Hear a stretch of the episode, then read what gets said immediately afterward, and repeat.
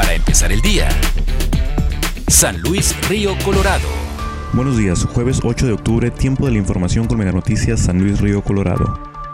El diario británico Financial Times escribió en su editorial dominical que el presidente de México, Andrés Manuel López Obrador, está por convertirse en una figura del autoritarismo en América Latina. El diario señala que cuando un presidente exige lealtad ciega, se deben encender las alarmas, ya que todo aquel que no simpatice con la cuarta transformación son nombrados o acusados por el presidente de servir a los regímenes corruptos del pasado. La publicación del Financial Times cuestiona al presidente López Obrador el porqué de su intolerancia ante la prensa que lo cuestiona ante los crecientes índices de inseguridad y violencia que vive el país, el mal manejo de la pandemia el COVID-19 y la crisis económica que enfrenta y está por enfrentar México en la recesión económica que se avecina.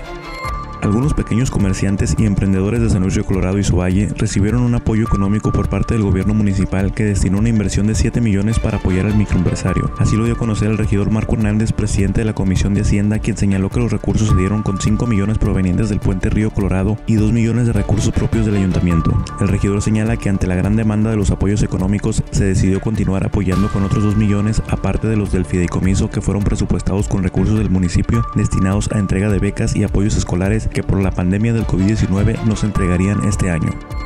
Por parte de Obras y Servicios Públicos Municipales se llevó a cabo el bacheo del tramo de la carretera del Golfo. Se atendió inmediatamente este caso ya que tras varios reportes de personas que transitan por el lugar, para ellos esto representaba un peligro poniendo en riesgo los automóviles de ciudadanos y la posibilidad de causar accidentes viales. Obras Públicas comenta que actualmente en la ciudad se reactivarán y comenzarán a mandar cuadrillas para el bacheo local ya que aún hay calles que cuentan como peligro, siendo estas las principales a reparar, logrando un beneficio para las personas que circulen por estas zonas.